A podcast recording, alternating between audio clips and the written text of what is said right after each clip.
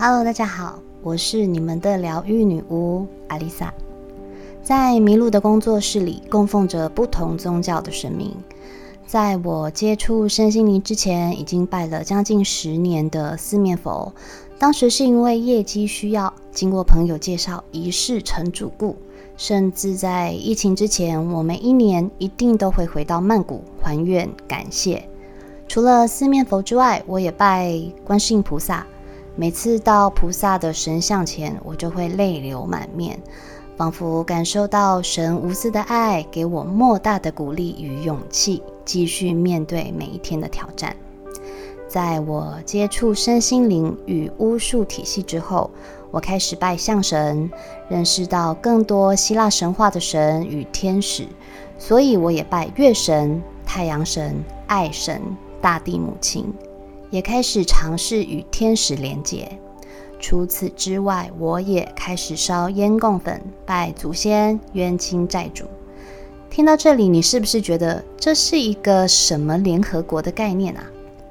有人问我，我是拜观世音菩萨的，现在要拜印度神与希腊女神，是不是对观世音菩萨与佛教不尊敬？是不是有种不虔诚的感觉啊？其实这就像是一个学校。在学校里有各司其职的教职人员，有校长，有教务主任，有训导主任，有班导等等的。他们有男有女，有些学校呢也会有不同种族的老师。所以宗教不是问题，能够启发，能够带给你力量才是最重要的。我们人都不会只有一次的转世。此刻身在台湾的你。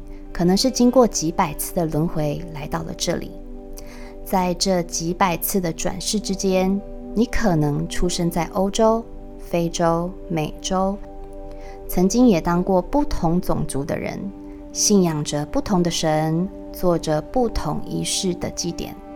先别讲太远，在台湾祭拜的这么多神明之中，你一定可以感觉到你跟哪尊神特别有缘，特别有感应。只要在他的神像前，你就会感觉到自己无比平静与安心。跟他说说话，你仿佛也可以感受到他正在倾听你的心事与委屈。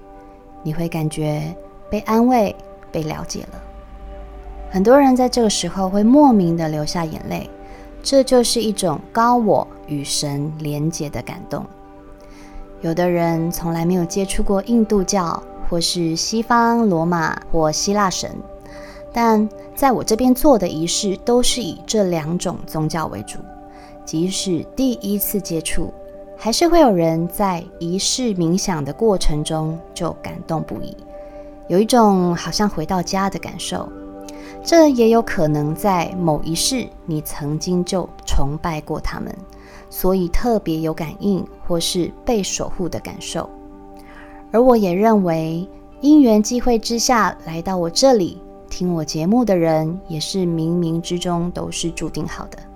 也许这辈子我们都不会有机会见面，但你的高我把你引导到我这里来，而我呢，相同也带着这样的使命，来让你们更了解自己，更了解如何善待自己。这些其实跟宗教都没有关系。而是我的信念、信仰共振了你，引发了你的共鸣。有些宗教会告诉你，只能信那个教，要忠心不二，要全然奉献。但其实，在我看来，这都是后来的解释被扭曲了。不管是哪个宗教，追求的都是希望人民能够成为神的儿女，而不是信教或是加入某种宗教。只要你心中有神、有信仰，我们都能走在正轨的道路上，不至于偏离轨道，绕太多远路。大家常常可能都会有一个错误的迷思，就是信仰跟宗教是相同的。其实，信仰与宗教完全是两件事。我常会说，人可以没有宗教，但不能没有信仰。有信仰的人未必有宗教，而有宗教的人未必有信仰。很多人是在念佛、遵循佛法，却在做伤害别人、危害社会的事。他信教，其实只是心理上的慰藉，一种自我催眠与对于罪恶感的补偿。而有些人并没有宗教框架，他追求的是一个生命的真理与支撑自己在面对困境时的信心与正面的力量。我就是属于这种人。你的信仰可能是良善对待这个世界，它是对他人的同理心，对自己的包容感。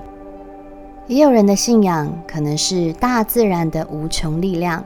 带着你探索生命的本源，也有人的信仰可能是艺术的创作，让你重新感受生命力的旺盛。信仰是一种让人更勇敢、更坚强、更谦虚、更能够爱人的力量。法国作家雨果就曾经说过：“信仰是人们所必须，什么都不信的人不会有幸福。”我不喜欢宗教的框架，我喝酒也大口吃肉，但我信神，也相信当我迷失方向，总会有双手拉着我。只要心存善念，对这个世界，对所有需要帮助的人伸出援手，神就不会亏待我们。科学发展至今，其实有很多无神论者认为看不到、听不到、观测不到就不存在。但是科学只能证明某种物体的存在，却不能证明某种物体的不存在。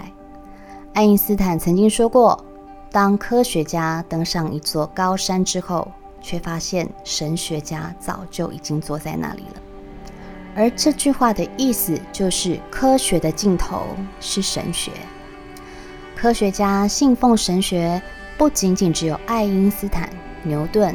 还有大天文学家哥白尼、力学之父伽利略，这些曾经对科学发展做出重大贡献的顶尖科学家，几乎都相信神的存在。更令人震惊的是，诺贝尔奖获得者中的百分之九十三是信神者。科学也好，神学也罢，都是人们在认识世界的过程。如果硬要跟科学扯上边，我想信神是属于心理学的范畴内。在我们单打独斗的人生中，如果没有可以依靠的心灵寄托，又要怎么孤独而勇敢地活下去呢？于是，我们相信神，在运势不佳、遭逢困境的时候，我们会祈求神。更多时候，我们祈求的是一种支持着我们的力量。与重拾对现实困境的希望。人生就是先相信才会看见，机会来了，相信就会拥有；不相信，连机会都没有。也许这就是神真正在运作的力量。我是阿丽萨，我是你们的疗愈女巫，我在九又四分之三月台等你。